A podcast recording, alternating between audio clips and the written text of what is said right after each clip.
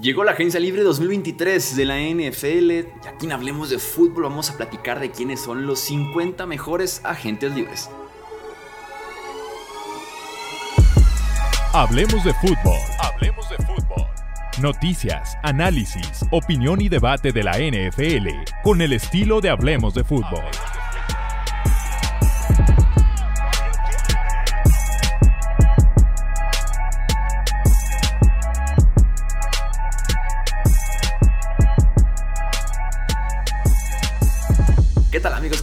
Bienvenidos a una edición más del podcast Hablemos de Fútbol. Yo soy Jesús Sánchez, me acompaña Wilmar Chávez para poder comentar cuáles son los 50 mejores agentes libres de este 2023. Wilmar, ¿cómo estás? Bienvenido. ¿Qué onda, Michuy? ¿Cómo estás? Siempre un gusto venir a hablar. Eh, no es la mejor clase de agentes libres, pero obviamente tenemos que venir a tocar los, los mejores nombres, aunque ya se salieron por ahí unos esta semana. Sí, sí, por ser una clase sumamente pobre y te puedes dar cuenta con quiénes van a estar en el top 5 simplemente, eh, que fácilmente podrán estar en el top 20 en otra clase mejorcita de talento. El tema de las etiquetas sin duda alguna lo perjudicó, aunque bueno, todos van a poder negociar en caso de que quisieran. Pero sí, sí la, la clase de agentes libres está muy, pero muy pobre este off-season. Lástima a quienes estaban guardando dinero para firmar agentes libres, para poder salir a pagar y demás, mejorar al equipo. Sí podrás salir a pagar, pero no sé si vas a obtener el mejor valor por tu dinero en esta clase de agentes libres. Sí, qué, lástima por los Bears, básicamente. ya sé que tienen 100 millones de dólares y bueno, a pagarle a los Miles Sanders de la vida. Este, vamos a platicar entonces de cuáles son los 50 mejores agentes libres de esta clase 2023. La lista la encuentran en nfl.com, es un top 101 que hacen año con año, bueno, hacen antes hacían en plural.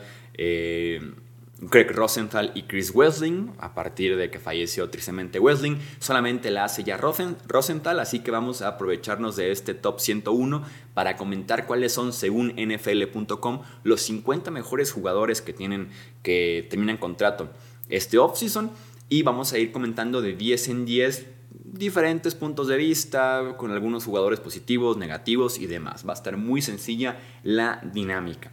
Vamos a arrancar entonces. En el puesto número 50 está el linebacker TJ Edwards, en el 49 está el edge Melvin Ingram, 48 Miles Sanders el running back, 47 el safety Donovan Wilson, 46 el wide receiver Darius Slayton, 45 el cornerback Marcus Peters, 44 el edge Arden Key, 43 el tackle ofensivo Isaiah Wynn, 42 el linebacker Cole Holcomb y 41 el linebacker Drew Tranquil. ¿Quién te llama la atención de esta lista, Wilmar? El primero que me llama la atención es el linebacker TJ Edwards, que viene de una gran temporada con, con Filadelfia, llegando hasta el Super Bowl. Quizás no es el linebacker de mayor renombre, pero sí que ha sido muy cumplidor, lo estuvo haciendo bien en cobertura y contra el juego terrestre, pues también aportaba, aunque era donde más falencias tenía el equipo en general. Yo creo que puede ser una adición interesante para muchos equipos, además hay muchos equipos por ahí con huecos en esta posición. No creo que regrese a Filadelfia por la cantidad de nombres que, tienen ahí como pendientes. Mm, creo que puede. No, no va a terminar entre los linebackers mejor pagos, pero creo que puede ser uno de los beneficiados en esta agencia libre.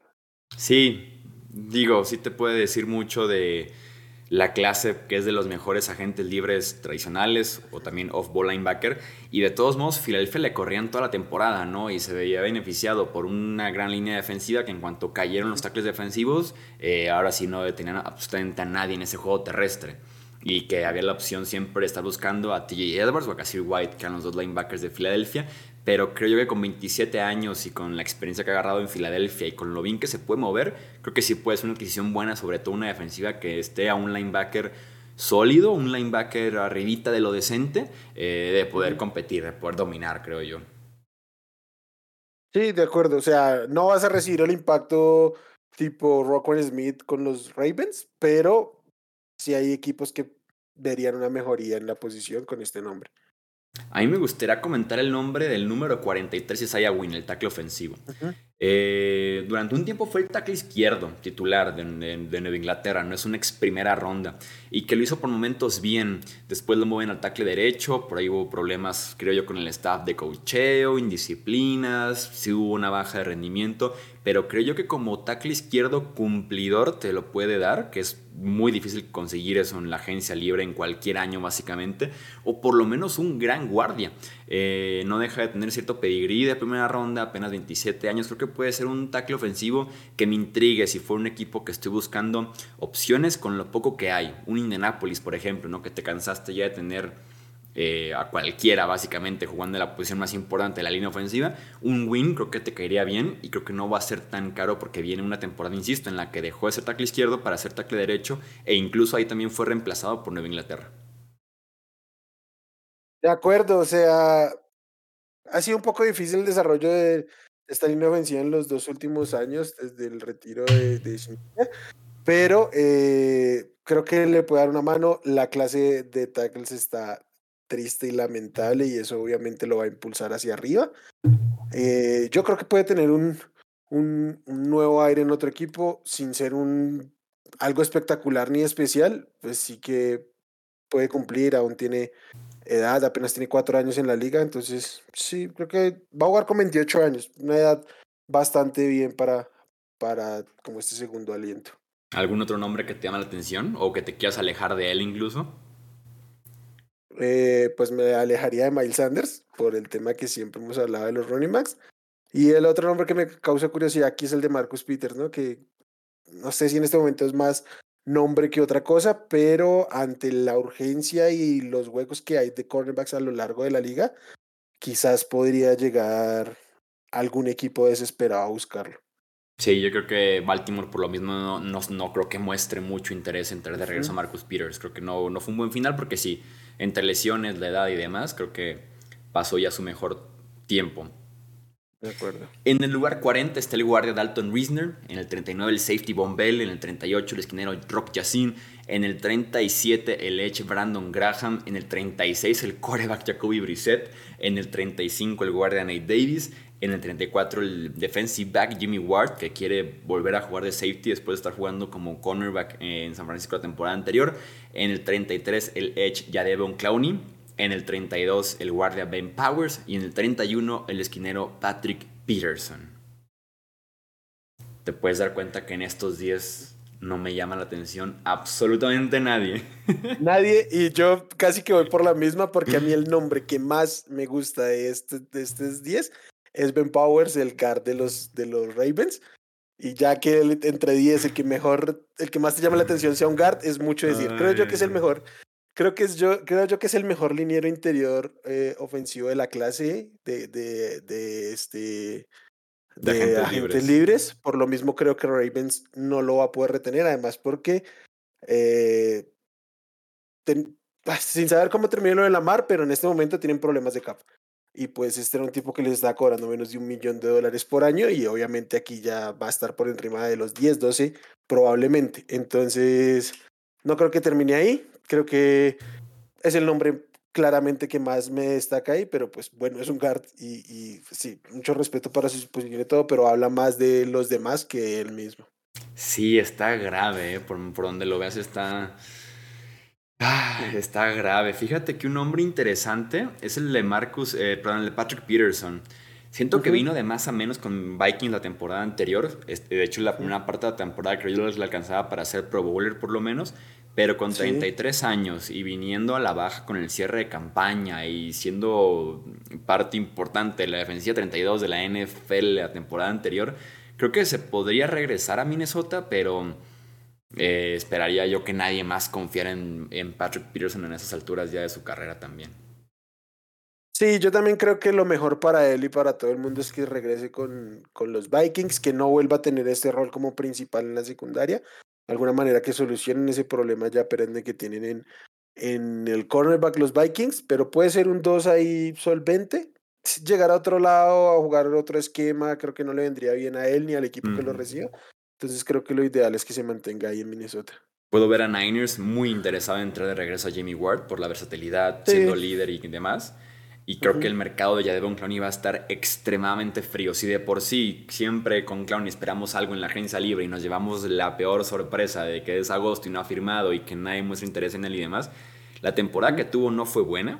Y tuvo un final espantoso con los Browns, ¿no? Una pelea con Miles Garrett, con el staff de coacheo, al punto que le dijeron, ya ni te presentes al último partido. Entonces, si de por sí el valor de Clowney siempre es muy cuestionable en la agencia libre, ni se diga después de ese final que tuvo en, en Cleveland. Sí, de acuerdo. O sea, hace años arrastra más el nombre que otra cosa. Y yo me imagino que va a ser esta, lo que fue hace las últimas dos, ¿no? El, el, este nombre que aún está libre en septiembre y que un equipo ante una lesión, ante un hueco eh, inminente, pues lo va a buscar.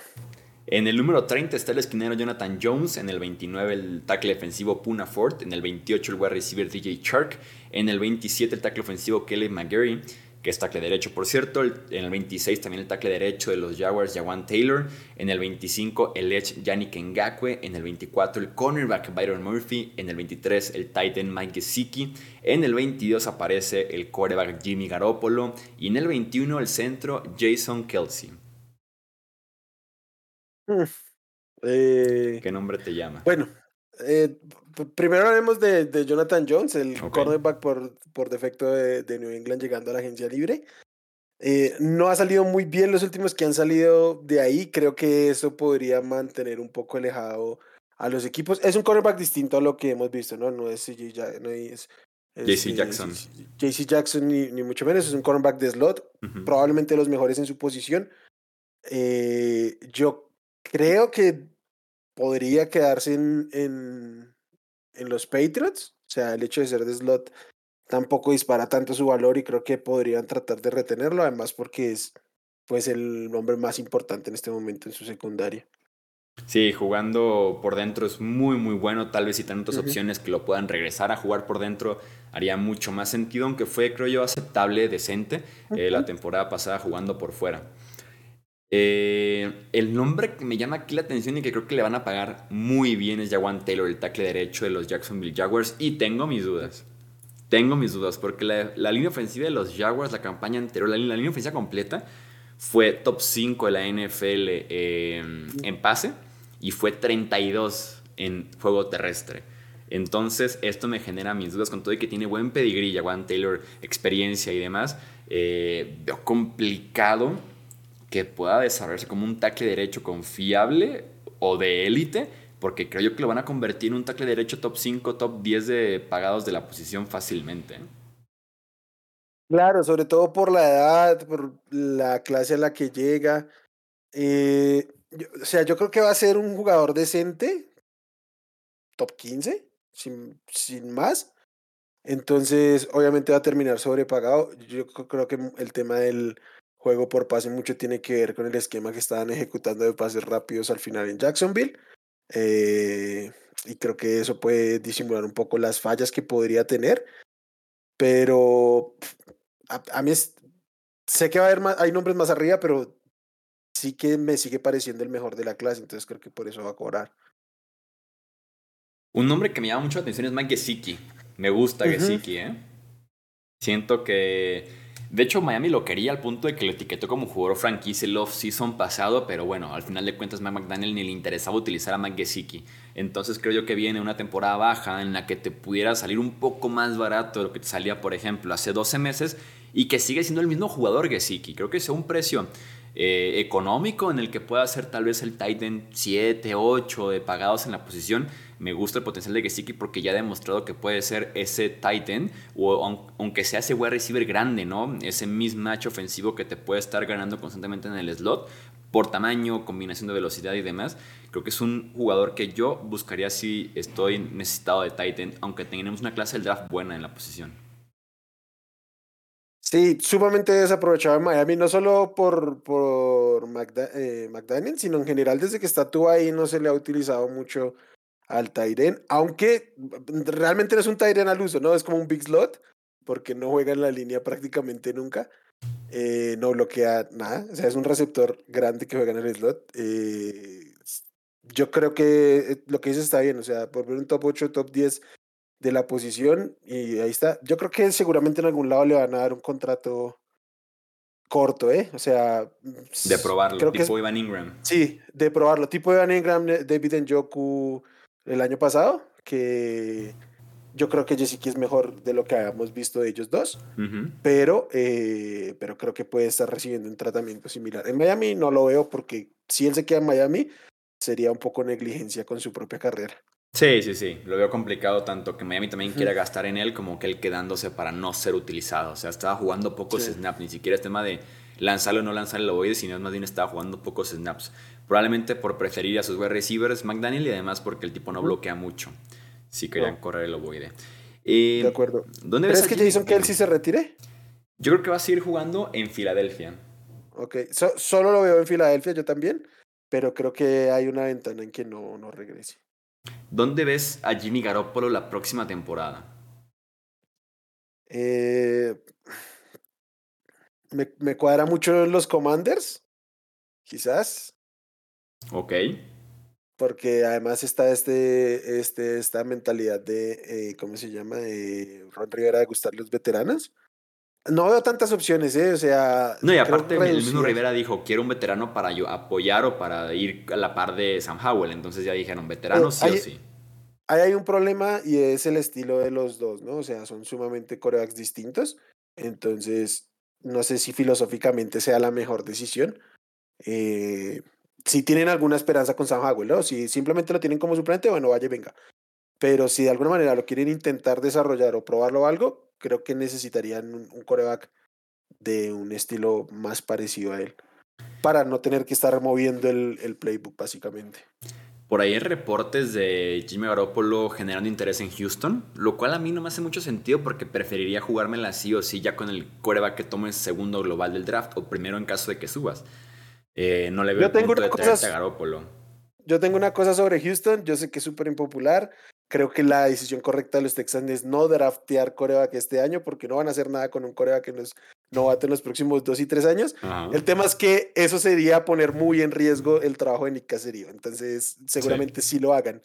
Pero creo que por, o sea, sacando de contexto, o sea, tomándolo súper en frío, lo correcto sería no tomar un coreback, sino o vender o tomar el mejor jugador disponible, porque se van a comer el contrato de novato sin tener un equipo medianamente competente. Que tal vez el punto con Caserio podría ser tomar al coreback novato para decirle a la franquicia, dame tiempo que se desarrolle, pero ganó partidos con Garópolo. De acuerdo, pero entonces, si él no draftea a coreback ahorita, está fuera ah, en diciembre. Entonces, yo creo que es claro que ahí va a haber un coreback novato. Creo yo que podríamos ver a, un, Garópolo en un equipo que no esté tan cerca del top 5, del top 3 del draft. O sea, un equipo que no esté tan convencido de tener al hombre que quieran en abril. Y ese equipo pudiera ser los Raiders, por ejemplo. Toman 9, ¿no? En el draft. Y enfrente de ellos tienen a Texans, Colts, Panthers, Seahawks. Que digan, me va a salir caro buscar a un coreback eh, que me guste realmente o que sí me llegue, en caso de que los cuatro se vayan en el top 5 tal vez. Eh, un Garópolo con McDaniels no me parecería tan descabellado en ese sentido. Mm, no, puede que no. Aunque sí me gusta más la idea de los Commanders. Eh, creo que sí podría ser Commanders como mi opción número uno. Segundo lugar diría que tal vez los Raiders y en tercer lugar los Texans, con los Jets siendo por ahí como el no me cayó Rogers, no me cayó Derek Carr, pues ni modo, voy por Garópolo. Sí, yo es que dije Commanders porque creo que es como el de los pocos, hay muy pocos equipos donde tendría una oportunidad de ser titular. ¿eh? ¿No ves a los Panthers otra vez con la ruta del coreback veterano mm, debajo del promedio? Mm. Que también les ha salido recientemente. Sí, pero creo que sería ya evaluarlo después del draft y ver si en ese pick pueden tener algún novato, ¿no? Que no creo que Garoppolo esté disponible para el draft. Ese es el tema, por eso, por eso es, por eso no lo veo tan claro. O sea, creo que los, los, Panthers están en una oportunidad de que por roster podrían decir, damos un, golpe, tratar de ponernos encima. No creo que con Jimmy lo hagan y también tampoco hay ningún coreback en agencia libre para decir lo hago. O sea, agente libre como tal, ya que sea agente libre. Entonces, eso. Entonces, de pronto por eso creo que podrían esperar al draft y más bien si pueden tirarse arriba unos tres o cuatro posiciones e intentarlo. En el lugar número 20 está el linebacker Tremen Edmunds, en el, el 19 el wide receiver Juju Smith-Schuster, en el 18 linebacker David Long, en el 17 el edge Marcus Davenport, en el 16 el tight end Dalton Schultz, en el 15 el cornerback Cameron Sutton, en el 14 el safety Jordan Poyer, en el 13 el linebacker Lavonte David, en el 12 el wide receiver Jacoby Meyers, en el 11 el linebacker Bobby Wagner. Tenemos tres linebackers. sí, no. Ya cuando ahorita, ¿quién, quién vi que me sonó? Eh, Yuyu. Cuando vi a Yuyu en el top 20 dices, híjole, difícil, ¿eh? Complicado. Tenemos, tenemos cuatro linebackers en este. Sí. En este. Eh, Creo yo que dos que se parecen, veteranos, de una temporada de contrato máximo dos, que es la Bonte David y Bobby Wagner, obviamente. Y tienes a dos más jóvenes, que es Tremaine Edmonds y David Long. Y que me agrada la idea de ver a David Long por arriba de Tremaine Edmonds, porque creo, que me parece incluso importante la diferencia entre uno y otro, a favor de David Long. De acuerdo, estoy de acuerdo. Tremaine Edmonds no ha terminado de desarrollarse como el prospecto de upside que tenía. A mí lo de los veteranos me parece interesante. Bobby Wagner creo que lo hizo muy bien a nivel Pro Bowl, básicamente, pero pues, los Rams no estaban en un proyecto sostenible para quedarse con un linebacker de 33 años.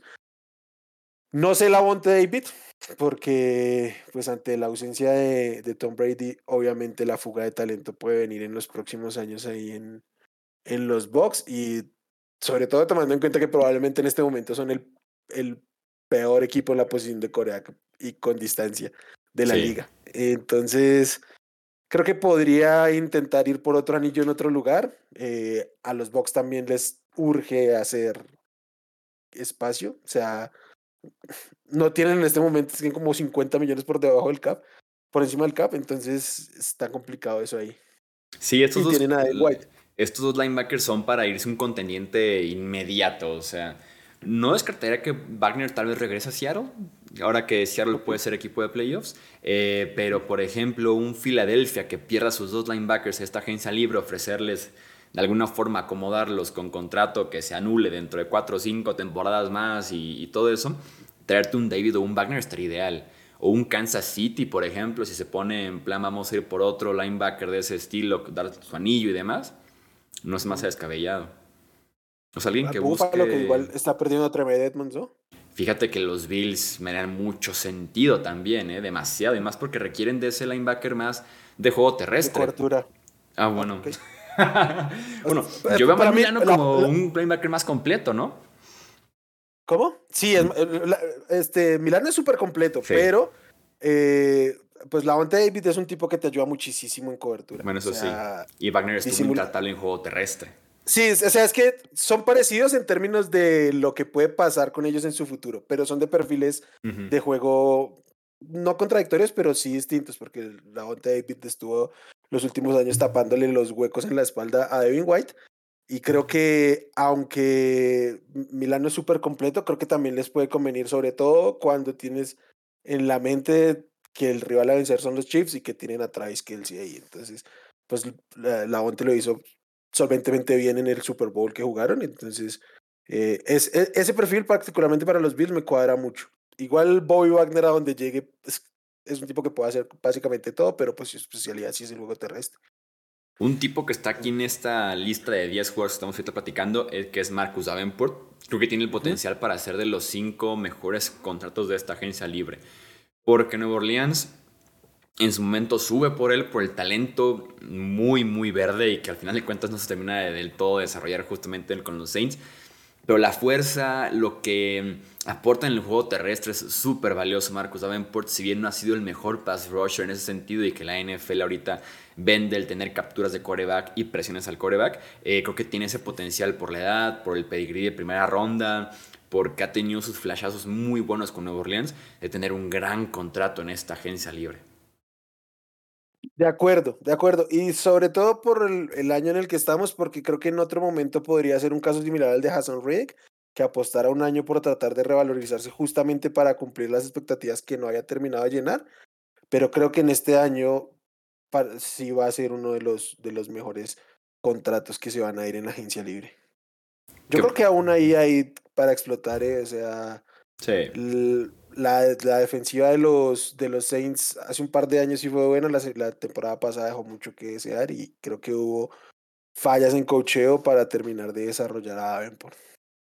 ¿Qué opinas de Jacoby Meyers? ¿Cuál crees que sea el mercado? Porque platicamos de él hace no mucho, si mal no recuerdo, ¿no? Que decíamos por la necesidad que aparece como wide receiver 12 y sabiendo que wide receivers más comunes como los Christian Kirk de esta vida están cobrando 18, 19 millones anuales, creo que Meyers tiene ese potencial en esta agencia libre también.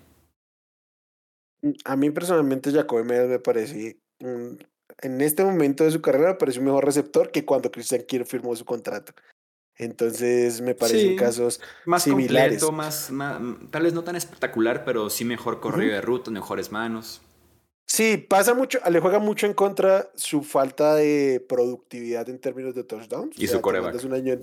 Te mandas, un año, entero sin anotar un touchdown, pues obviamente la gente no voltea a mirarte, pero eso no todo depende de él. Depende de la ofensiva y depende de su coreback. Eh, pero yo creo que es un, receptor bastante bueno en el slot, que ya es un titular clavado en la liga este receptor de slot. Entonces, a, mí me gusta mucho. Siempre, creo que en los últimos años, entre más se le utilizaba los Patriots, mejor se veía esa ofensiva, cualquier cosa que eso significara ahí.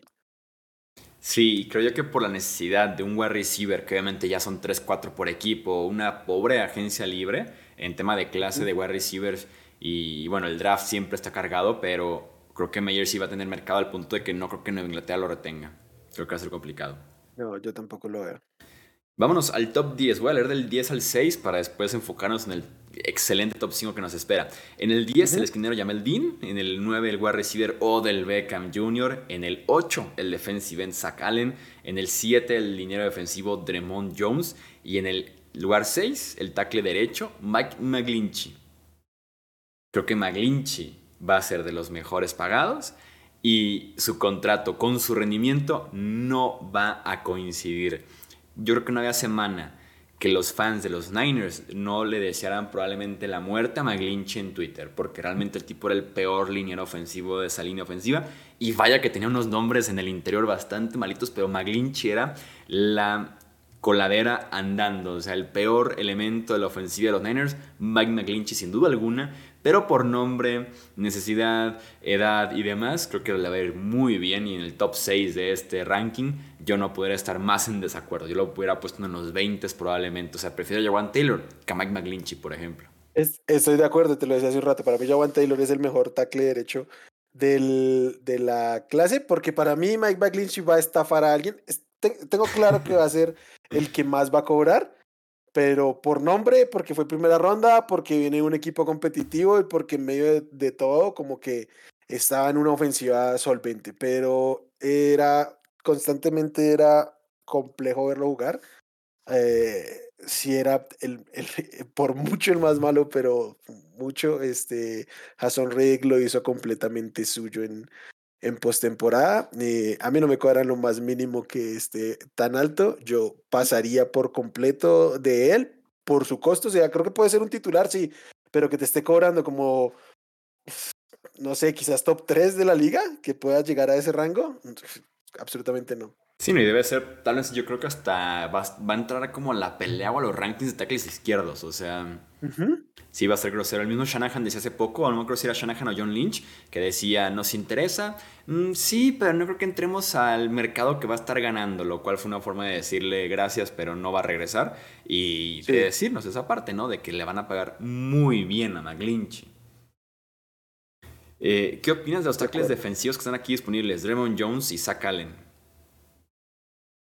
Me gustan, pero pues no son los nombres tan rutilantes, son jugadores más...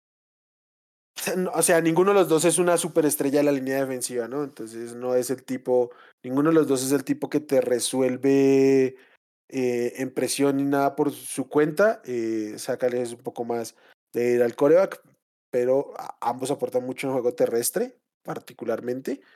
Eh, me parecen buenos nombres, pero de ninguna manera son nombres espectaculares para su posición y su rol. Sobre todo yo, yo creo esa parte, ¿no? De que un poquito más de aporte en el juego terrestre que en el pass rush, sobre todo en el interior, pues bueno, no creo que le veamos los grandes contratos, ¿no? ¿Crees que Odell Beckham Jr. ahora sí aterrice con algún equipo pronto o crees que lo veamos igual después del draft, en el verano, pretemporada? Digo, ya pasó ahora sí un año después de que se rompió el ligamento en el Super Bowl anterior. Yo me imagino que ya podría estar sano para la temporada, pero creo que él mismo se va a tomar el mercado con tranquilidad. O sea, tampoco tiene, no tiene ningún afán de firmar ahora. O sea, ya lleva un año sin jugar, puede tener seguramente algunas opciones ya sobre la mesa y en la medida en que los mismos equipos se vayan armando y él se acomode más eh, a cada uno de, de, estos equipos y el equipo mismo se acomode a la oportunidad de, de que tiene a darle a él de ganar, que me imagino en este momento es su, su deseo, eh, creo que ahí se puede ir resolviendo y que por ahí para la época de training camps empecemos a verlo ya más cerca de un equipo, pero pronto no creo que, que sea un nombre como de, mucho ver, porque igual no espero un gran contrato multianual para él más allá de su nombre, no al menos este año. Sí, ni que y que en Dallas insisten en que sí hay mucho interés todavía ¿no? del Beckham Jr. y que Beckham está interesado en Cowboys, pero sí creo que lo puedo ver también para el verano, ya que pase el draft, pase la agencia libre, gran parte de la agencia libre, ver contendientes y ver cuál es la mejor situación para Beckham. Pero insisto, sí también lo puedo ver como un tema de anillo para, para Beckham, con que tiene ya eh, ganado uno con los Rams. Eh, pasamos al top 5. En el lugar número 5, el safety Jesse Bates. En el lugar número 4, el esquinero James Bradbury. En el 3, el safety Chauncey Garner Johnson. En el 2, el tackle ofensivo Orlando Brown. Y en el 1, el mejor agente libre de esta clase 2023 es el tackle defensivo Javon Hargrave a los 30 años de edad. Ok. es, muy, eh, poco, es, anticlimático esto, o sea. Yo pondría a Orlando Brown por encima, pero bueno, da igual, ¿no? es como, como el nombre que pongas parece poco para una clase de agentes libres. Hay un par de nombres interesantes aquí. Para mí que Chávez y Garner Johnson aparezcan en el, nombre, en el número 3 habla demasiadísimo de la clase, pero demasiado. Es un jugador que me encanta, pero vamos, no está para conversaciones de ser eh, del el top en muy pocas cosas, ¿no? Sí, es un tipo que fue regalado el off-season pasado. O sea, básicamente creo que pagaron como una cuarta, una quinta por él y ya está. Entonces te dice bastante. Y James Bradbury, que es el número 4, es un tipo que fue cortado el off-season pasado y que firmó por 7 millones de dólares la temporada anterior para jugar para Filadelfia. Eso sí jugó como uno de los mejores cornerbacks de la liga este año. ante la competencia que tuvo, ¿no? Ante la competencia que, estamos en la última serie ofensiva del Super Bowl pasado. sí, creo que para todo efecto los jugadores de Filadelfia tenemos que poner los asteriscos que merecen y que nosotros nunca hemos dejado de, de advertir aquí. A mí el nombre de Jesse Bates me, me suena muchísimo. Eh, apenas 26 años es, sería, ya tuvo una etiqueta de jugador franquicia y no lo pudieron retener en Cincinnati. Eh, probablemente de los tres o cinco mejores safeties de la liga sin ningún problema. Sí. Entonces. Yo preferiría Jesse Bates sobre Chauncey Garner Johnson, por ejemplo. Totalmente de acuerdo. Me imagino, pensaría yo que Jesse Bates se va a convertir en el safety mejor pago de la liga, donde sea que firme. Hoy por hoy es Justin Simmons, ¿no? Con los Broncos todavía. ¿Cuál sería? Eh, creo que sí, ¿no? Creo que sí, y Justin Simmons tiene 31 años ya. ¿Cuál sería tu top 3 de agentes libres? Eh, Orlando Brown, Jesse Bates y, y John Henry. Yo coincido en que pondré Orlando Brown número uno con todo y que, digo, al final de cuentas ha jugado como un tackle izquierdo bueno y por momentos arriba de bueno, lo cual te hace extremadamente valioso. Creo que Kansas City se está jugando bastante en decir no lo etiquetamos por su temporada consecutiva, sobre todo porque pagaron por él un alto precio con Baltimore en un cambio apenas hace dos temporadas, digo ya te rindió frutos porque ya tuviste por ahí el Super Bowl, pero creo que sí es un riesgo muy grande y que equipos que llevan años necesitados en la posición de tackle izquierdo van a convertirlo, creo yo, en el tackle ofensivo mejor pagado de la NFL. Creo que tiene ese potencial en el mercado Orlando Brown. Por la edad, tiene potencial de tackle izquierdo, tackle derecho. El tema del left tackle es complejo. Vimos una, una etiqueta jugador de franquicia para un tipo como Cam Robinson con los Jaguars. Eh, que será top 10 si acaso, de lo que era. Y ver a un tipo como Orlando Brown en el mercado. Y muy generoso ese top 10. Sí, sí, tal cual. O sea, es como, bueno, o sea, como que lo, lo hicieron porque no tenían cómo suplirlo de inmediato y no verse obligados a hacer algo estúpido en el draft. Pero, eh, pues Orlando Brown sí es un tipo mucho más de, de mucha más categoría y te la estás jugando a que se vaya porque alguien lo va a convertir en el mejor, en el tackle mejor pagado de la liga cuando él quiera. Esos son los tackles mejores pagados, tackles izquierdos. Trent Williams, 23 millones anuales. Bakhtiari, 23 millones anuales con Green Bay. Larry Mitonsil, 22 millones anuales. Y a partir de ahí el bajón de Jake Matthews, 18.3 millones de dólares anuales. Colton Miller, 18 eh, millones cerrados anuales. O sea, ese es tu top 5. La etiqueta le hubiera costado a Kansas City 20 millones este año. Yo teniendo a Patrick Mahomes allá atrás, viendo que esa línea ofensiva fue tal vez la primera, la segunda, la tercera mejor de la temporada pasada, eh, yo hubiera hecho lo posible por renovar a Orlando Brown. De acuerdo. si no lo habían alcanzado a hacer, lo hubiera etiquetado para, dar, para darse más tiempo. Sí, una, etiqueta con tal de una temporada más teniendo la mejor línea ofensiva de la liga, ¿no? De izquierda a derecha o de, izquierda, de tackle izquierdo a guardia derecho, por lo menos. Entonces, sí, yo lo hubiera hecho sin duda alguna. Y sí, me parece que es el mejor tackle el mejor de la gente libre. La etiqueta no solo significa este, que va a jugar con esa etiqueta, ¿no? Sino tener la oportunidad de ganarte otros meses para negociar ese contrato si no lo has podido cerrar. Sí. Que yo creo que es lo correcto de la etiqueta, ¿no? O sea, el equipo que etiqueta pensando en que se lo va a llevar un año y ya, a menos que se hace un running back, no me parece lo correcto. Pero bueno.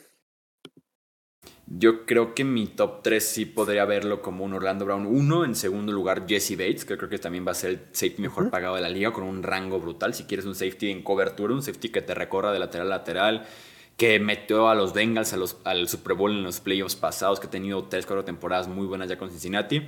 Ese es tu hombre. Y probablemente en tercer lugar pondría a James Bradbury, porque me parece más valioso un cornerback que otro safety como Chauncey Garner Johnson o un tackle defensivo como Javon Hargrave. Un tackle defensivo de, de 30 años, además. Sí. A mí hay nombre que me falta en el top 5. Yo creo que Jamal Dean es mejor eh, agente libre que Chauncey Garner Johnson. ¿eh? Ok, más valioso, sobre todo. Estuvo en el, en el borde de una agencia libre, de una, de una etiqueta de jugador franquicia, según los reportes, pero que no tenía ningún tipo de sentido al final para los Bucks. Eh, no era el, no era el, ¿cómo se dice? El cornerback uno de su equipo, pero yo creo que puede jugar como cornerback uno en varios equipos de la liga. Sí, estoy de acuerdo. Creo que Jameldin tiene ese potencial y, y, perdón, Tampa vaya, como le está pasando de mal en el tope salarial, creo que lo van a perder. Sobre todo porque ya firmó a Carton Davis y también Sean, Murphy Bunting también es agente libre, que es el tercer esquinero de esta secundaria de Buccaneers. Creo yo que si, si me pusiera a hacer el top 5 por lo menos, creo que hasta Boy Wagner entraría en mi top 5. Por tema lo bien que está jugando, no va a ser tal vez tan caro. Mm, el liderazgo, la experiencia. Pues fue All Pro de segundo equipo, ¿no? O sea, qué, fácil se puede se dice eso, ¿no? El mejor linebacker según PFF también. Cualquier cosa que eso signifique.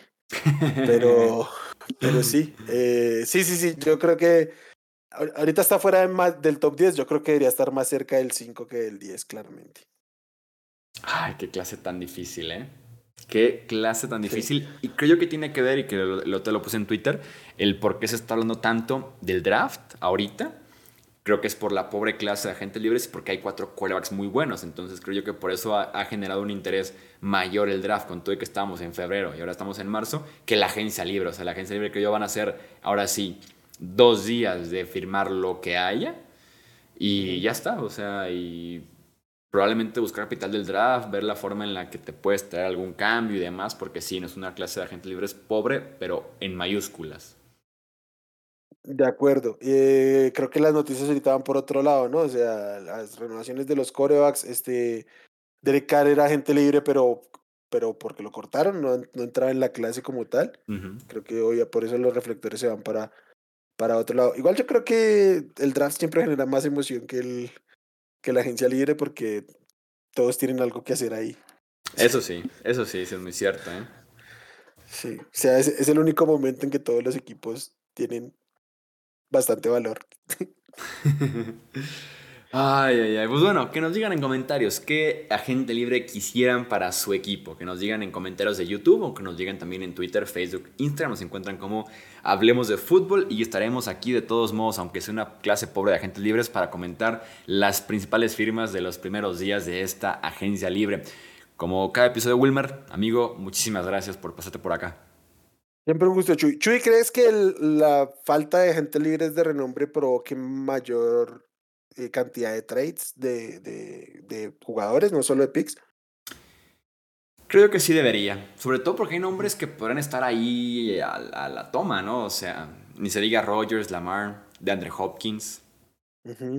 Eh, tal vez algún etiquetado también. Creo que sí podríamos ver más cambios. Creo que sí podríamos ver más cambios y además porque los equipos están más dispuestos a cambiar eh, jugadores veteranos. O sea, ya no están tan eh, enamorados de sus selecciones del draft y están más en modo ganar ahora. Sobre todo creo yo equipos de la NFC. Creo que la NFC se debe poner agresiva para ir por esa conferencia que está completamente abierta para cualquiera. De acuerdo, y que digamos, la, la NFC debería tener la ventaja ahorita de decir, llevarnos los agentes libres porque, porque llegan a, a mayor oportunidad de estar cerca del Super Bowl. Sí, creo yo que con Derek Carr fue un peso el irse a la NFC sobre los Jets. ¿eh? Creo que también los Jets también mostraron más interés en Rogers y se sintió el plato de segunda mesa. Pero siento que Carr sí dijo mejor la NFC que la AFC. Y pelearme con Burrow, Josh Allen y Patrick Mahomes. De acuerdo. Y yo creo que para Derek Carr estuvo bien ese movimiento, salvo, salvo el tema Jets, que de pronto era el equipo más armado. Pero por lo demás, está bien llegar allá. Yo, para mí no es un buen movimiento para los Saints, pero creo que de parte de Carr es lo correcto. ¿Por qué no te gusta para los Saints? Porque creo que en este momento, o sea, Derek Carr no nos acerca tan, tanto a ganar como ellos creen. Yo creo que el salario de Derek Carr está bien, la duración está bien, el rango en el que lo ponen está bien, sí, pero no en ese equipo. O sea, yo creo que si hubiera estado en, en los Jets, en los Giants, en los Panthers. Creo que en ese rango está bien. Pero en un equipo que realmente no te está dando. ¿Qué, qué tan, tanto más cerca están en este momento ganar los Saints con Derek Carr que con Jameis Winston? Y, y son casi 30, que 25 millones de más. Creo yo que sí estás 25 millones arriba de ganar. O sea. Yo no, ¿eh? Yo sí veo la diferencia y eso que soy fan de James. Yo, o sea, yo veo la diferencia, pero un coreano como Jameis en 11 millones, que creo que era lo que les cuesta, les cuesta este año. Voy, voy ahí que en 38, aunque les cuesta realmente 7 años Derek este año, ¿no? Pero pues finalmente seguir pateando esa lonchera. Pero tú crees que los Saints ven a Derek como opción de Super Bowl? Yo los veo como la opción de la división y hasta ahí, o sea, que es la pues meta de los Saints, ¿no? Los Saints son expertos en ganar 9, 10 partidos cada año y cada quien mantiene su trabajo. Claro, pero también el, el, tema es que ahí en la nacional es el que llegue a los playoffs, pues ya se encuentra con dos juegos y está en el Super Bowl. Por eso, imagínate, o sea, ganan la división. Suponiendo que, no sé, los Panthers van por quarterback novato, eh, los Falcons se la juegan con Desmond Reader y que los Buccaneers se la juegan con un quarterback piratísima como un Baker Mayfield, por ejemplo, que creo que va a ser la opción para ellos. ¿Los Saints no son favoritos en el sur? Son, o sea, en este momento son claramente los favoritos en el Pues con eso tienes, métete a playoffs en la NFC y ve a Minnesota, o sea, ve a Dallas. Yo, creo que yo, yo, creo que Cañamains es el mismo camino, o sea, no, no le veo el, el, la gran diferencia. Sí entiendo que hay una gran diferencia como corebacks, pero para la posición que tienen en este momento ellos, mm, no la veo realmente. Sé, si los Saints el año pasado fueron una basura, pero porque se negaron todo el tiempo a volver a meter a Winston en algún momento al campo. Lo hubiera hecho de alguna manera mejor de la porquería que vimos ahí. Tal vez pasó algo ahí, ¿no crees? Porque sí, Dalton estuvo jugando decente durante el principio de que entró, pero ya después sí había motivos para decir vamos yendo a James y por algo no lo metían. Yo, tengo la teoría que había algún bono que no querían que se le cumpliera mm. a James para no pagarle. Es como la idea y pues que, bueno, si ya estaban derrotados, ¿para qué gastar dinero? Bastante dinero que pagan en Signing, en Bonus como para estar regalándolo. Sí, sí, es que sí, es que el cash en Nueva Orleans está corto últimamente con tanta reestructuración que tienen que hacer. que básicamente es eso, adelantar cash, literalmente cash, cash, cash, del bolsillo de los dueños. Yo necesito una jefe así, que firme y firme cheques cada vez que yo le diga, ¿eh? Sí, que cada vez que se sienta apretada me adelante dinero, básicamente. Sí, tal cual, tal cual. y en lugar de recibirlo cada semana, me lo, me lo den desde marzo. Eh, sí, sí, sí, este, es tu, este es tu sueldo de tres años, no me importa, si me lo das ya estoy bien. sí, eso, es muy cierto, ¿eh? puede que haya sido por esa parte del contrato de James Winston. Muy bien, pues vamos a dejar... Es la teoría que tengo. Sí, es, buena teoría, ¿eh? es buena teoría y es bueno saber tu opinión también sobre Derek Carr. Eh, por si acaso también te pregunto, Daniel Jones, ¿sí o no? El contrato que firmó con Nueva York. Claro. ¿Cómo? Me parece caro. Ah, hubiera, hubiera ido por Derek Carr en, Giants, ¿eh? Mm, sí, ahorita que mencionaste Derek Carr, que los Giants, que los Panthers, dije Giants. Yo hubiera etiquetado a Daniel Jones, 32 millones eh, y eso también. sirve.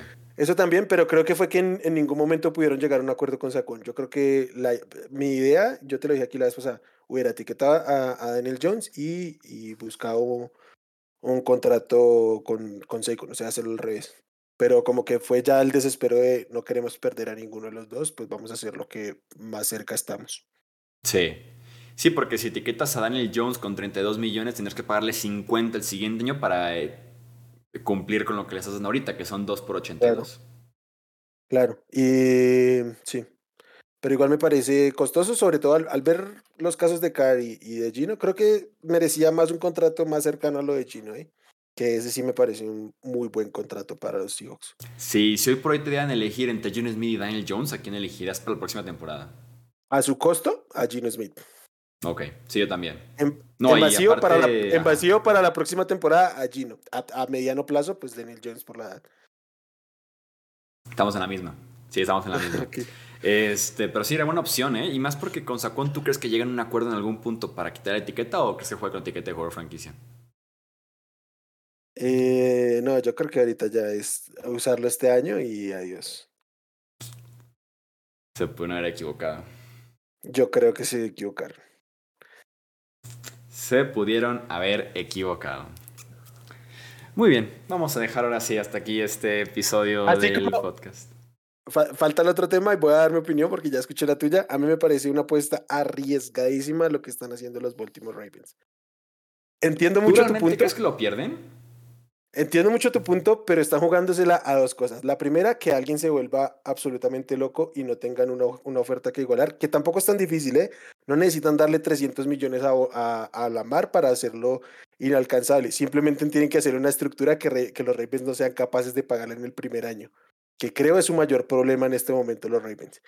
Y la segunda, que es que regrese con la etiqueta jugador franquicia, no les firme y tengan que limpiar casi 50 millones para poder dejarlo jugar porque están en este momento 11 millones por encima y necesitan liberar los 45 millones. Ah, no, pero esta es de 32, ponle 35 millones tienen que limpiar.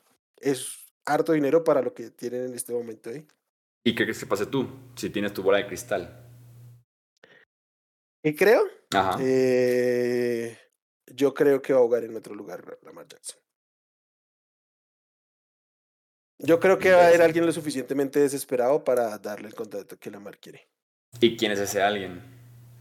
Pues yo tengo dos candidatos importantes, sobre todo por la posición en la que están sus dueños, sus dueños, ¿Panthers? que son eh, Panthers, ah, de hecho tres Panthers, eh, porque un golpe de autoridad les vendría muy bien. Y porque su dueño tiene eh, dinero de sobra para garantizar un contrato 100% este y sin historia en la franquicia como para que lo odien los otros dueños.